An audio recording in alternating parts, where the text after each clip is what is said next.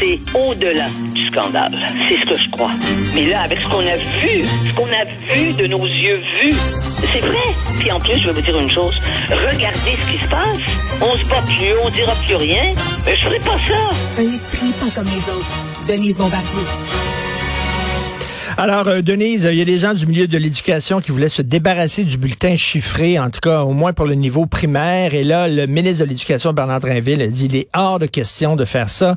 Le bulletin chiffré est là pour rester. Et vous remerciez le ministre aujourd'hui. Je le remercie, c'est arrivé la semaine dernière. Mais qu'est-ce que c'est? Ce sont tous les directeurs d'école et le personnel des écoles, la fédération du personnel des écoles, ça veut dire ça, le personnel, les employés dans une école et les, ceux qui ont un autre titre que, que celui euh, d'enseignant. Et eux, ils sont ils, sont contre les le contre les bulletins chiffrés. Comme d'ailleurs aussi, c'est un peu la position des syndicats, n'est-ce pas? Parce que euh, parce qu'au Québec, euh, il faut pas faire de distinction, il faut pas faire de hiérarchie, n'est-ce pas? Il faut pas faire de hiérarchie et dire, et ça, vient de là. Et, et l'opposition au bulletin chiffré, ça vient de là. Parce qu'un chiffre, ça évalue quand même. Ça dit, oui, il est meilleur, euh, l'autre est moins bon, euh, et puis c'est comparable. Et en fait, le la meilleure énergie pour apprendre, le désir d'apprendre, c'est de vouloir aussi se dépasser. Si l'école donne envie aux enfants d'apprendre des choses, eh bien, ils vont faire l'effort de l'apprendre. Mais là, on, on, on met des enfants ce qui est une aberration, la façon dont on fonctionne, nous. Des, des enfants, il y a, vous savez qu'il y a presque le tiers des enfants dans les classes qui ne fonctionnent pas bien. On sait ça, hein? Mmh, et mmh. puis, euh, et, il s'agit qu'il y en ait deux, trois qui, euh, qui lancent des chaises à la maîtresse euh, euh, toute la journée. Je dis à la maîtresse parce que la majorité des enseignants au primaire sont des, sont des femmes. Eh bien, euh, ça perturbe. Mais c'est plus que ça. Des enfants qui ont des vrais problèmes, des problèmes graves, euh, toutes sortes de problèmes quelle c'est l'idée qu'il fallait mettre les enfants. Moi, je me souviens des débats il y a 25, 30 ans, puis 35 ans là-dessus, en disant oui, mais euh, il faut aider ces enfants-là. Il ne faut pas les distinguer. Ben oui. Eh bien, quand quelqu'un se distingue, parce que le mot distinction, on peut l'utiliser de plusieurs façons. Mais quand un enfant se distingue au point où ça, on remarque immédiatement qu'il ne fonctionne pas bien dans le groupe et qu'il euh, il perturbe le groupe, c'est facile de savoir que euh, sa place. Si on n'en a qu'un dans toute une classe, euh, évidemment, euh, c'est moins grave que si on en a euh, le tiers des, des enfants qui fonctionnent pas, soit sur le plan cognitif, soit sur le plan psychologique. Mais Comment voulez-vous que les enseignants puissent travailler dans ces circonstances-là? Les enseignants dans la classe. Moi, j'ai un ami qui est enseignant, lui, au secondaire. Ben lui, là, il s'est tout fait tirer par la, par, par, la tête. Quand je vous dis tirer, les objets. Hein? Il, avait, il fait ça depuis euh, 30, 35 ans, 40 ans. Mais il me racontait des choses, mais j'ai dit, il faudrait que tu fasses un livre là-dessus. Mais en même temps, et puis en plus, c'est quelqu'un qui aime énormément les, les, ses étudiants. C'est sûr, parce qu'il resterait pas dans l'école euh, autrement. Et, je veux dire, il aurait changé de, il aurait changé de métier. Mais c'est incroyable qu'on ait pensé cette espèce d'obsession qu'on a que tout le monde est pareil, alors que c'est la plus grande des hypocrisies sociales que de dire que tout le monde est pareil. Ça veut pas dire que que, que quand on n'est pas pareil, euh, il faut être le meilleur le meilleur euh, de toute la classe. C'est pas ça du tout. C'est qu'il faut faire distinguer les enfants, mais en même temps, on ne peut pas dans des classes où il faut apprendre. L'école, c'est pour apprendre. C'est pas pour ça, mais surtout euh, parce que maintenant c'est devenu apprendre à manger du yaourt ou apprendre que le gluten c'est pas bon et puis des choses comme ça. Mais apprendre la transmission des connaissances de base. Au primaire, c'est ça. S'il n'y a pas de transmission des connaissances de base, c'est-à-dire apprendre à lire et à écrire et à compter, eh ben, euh, l'école a failli. Eh bien, ça, c'est pas tous les enfants qui peuvent faire ça de nos jours. Et on sait qu'avec la pandémie, la pandémie, ça a simplement révélé des choses. On sait que, on sait maintenant à quel point la pandémie a accentué les différences et les, et les, et les difficultés des enfants, les difficultés psychologiques des enfants. Alors, un enfant qui, qui a continué durant la pandémie de bien fonctionner et qui s'est retrouvé avec des enfants complètement, complètement euh, perdus, qui font des crises tous les jours, eh ben, comment voulez-vous qu'il apprenne? Notre collègue du journal Rémi Nadeau a écrit aussi sur le bulletin chiffré, il a écrit deux choses. Euh, les parents doivent savoir où leurs enfants se situent dans leur acquisition de connaissances pour corriger les lacunes. Et il dit, il n'y a rien de mal à ce qu'un adolescent puisse se comparer à ses collègues de classe. Denise. Mais bien sûr. Mais, mais de toute façon, il va se comparer.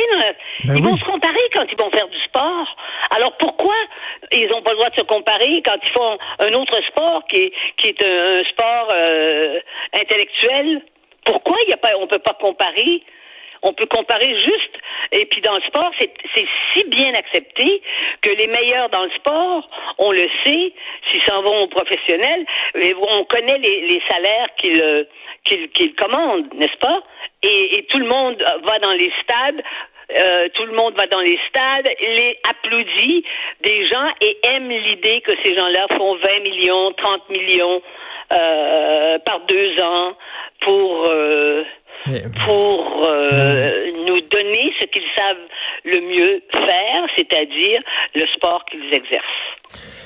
Écoutez, euh, il y a un texte dans la presse sur le dégringolade du français écrit et il y a une spécialiste de ah, l'enseignement, Denise, elle dit ça. Tous les profs que je connais disent qu'essayer de faire lire le moindre texte aux élèves, c'est la croix et la bannière. Ils ne sont pas habitués. Ils lisent un paragraphe, on leur demande ce qu'ils ont lu, ils ne s'en souviennent pas. Non, ils ne s'en souviennent pas. Mais ce qu'elle ce qu'elle ne dit pas, et moi je pense qu'il faudrait ajouter, c'est que au rythme où ils écoutent les choses, de la façon dont ils écoutent les choses, quand ils ont leurs écouteurs, hein, sur les dans les oreilles, et qui sont euh, complètement euh, givrés devant leur écran, moi, je pense que si on, on, on, faisait simplement, on leur demandait simplement, euh, je sais pas moi, d'écouter durant cinq minutes, on les débranche, puis on dit qu'est-ce que tu as vu, ils s'en souviennent pas, j'en suis sûre. C'est ça la robotisation. Mmh. C'est mmh. ça que ça fait la, la robotisation de, avec la technologie. C'est que les gens, ne, même enfant, tu te souviens pas de ce que tu as dit deux minutes avant. En principe, ça arrive plus tard dans la vie, ça. Mais ça, c'est vrai. Parce qu'il n'y a pas de concentration. Et, écoutez, j'ai pensé à vous, j'ai pensé à vous ce week-end, Denise, parce que dans l'Express, il y a le, magazine français, il y a un très gros texte, un, dossier sur l'impact euh, négatif de, de, des téléphones intelligents et tout ça sur les enfants. Et le titre, il me semble que c'est le genre de titre que vous auriez choisi, Denise, c'est une enfance fracassée. Fracassée. Ah ben c'est total. Oui, c'est fracassé. C'est fracassé sur le plan psychologique c'est fracassé sur le plan social, c'est fracassé sur le plan humain et c'est fracassé sur le plan intellectuel. C'est sûr. Ça va prendre des ça va prendre au moins une génération pour euh, et une génération c'est 20 ans pour que les effets de cette pandémie mais le problème de cette pandémie c'est qu'elle se poursuit à travers des nouveaux virus qu'on identifie de plus en plus parce que maintenant on a investi énormément dans la recherche et qu'on va toujours être d'une certaine façon sous la menace d'une nouvelle pandémie. Je crois que c'est ça qui est en train d'arriver.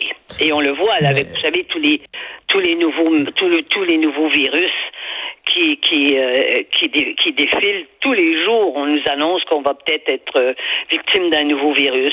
Mais, mais les, les, jeunes sont tellement habitués de voir des, des, des choses, des, des, images devant eux, des images qui bougent, que leur demander de lire un livre, ils ne sont plus capables. Ils n'ont ils n'ont plus développé cette capacité-là, mais c'est extrêmement euh, euh, inquiétant. Denise? C'est sûr que s'il n'y a pas la lecture, la lecture, c'est-à-dire de t'asseoir et de lire. Et moi, je dirais de lire un livre.